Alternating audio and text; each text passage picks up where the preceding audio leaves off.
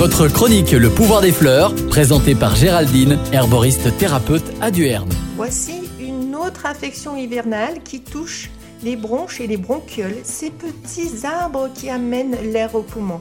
Vous l'avez reconnu, c'est la bronchite. Cette infection peut être due à des germes ou des agents irritants comme la pollution ou le tabac et être provoquée par des virus qui attaquent les voies respiratoires.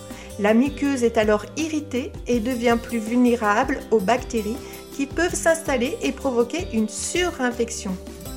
Attention, si vous souffrez de maladies pulmonaires chroniques, si vos symptômes persistent ou s'aggravent, je vous conseille d'appeler votre médecin ou le 15. La bronchite, si elle est prise à temps, peut disparaître en quelques jours. Voici une liste de plantes médicinales pour soulager vos maux. Le lamier blanc ou Eucalyptus globulus en teinture mère ou en fusion, elles fluidifieront les sécrétions bronchiques.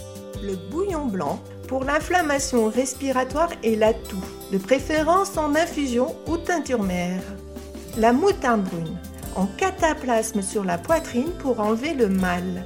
Le plantain lancéolé agit sur les spasmes de la toux en extrait sec ou en gélule.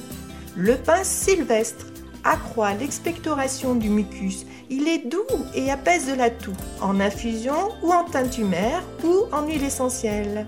Vous pouvez aussi prendre de l'extrait d'échinacée, de pain et de plantain. Cette synergie agira sur l'immunité et la toux. Le thym, quant à lui, calmera les spasmes et est un antiseptique des voies respiratoires. Merci et à bientôt les amis des plantes.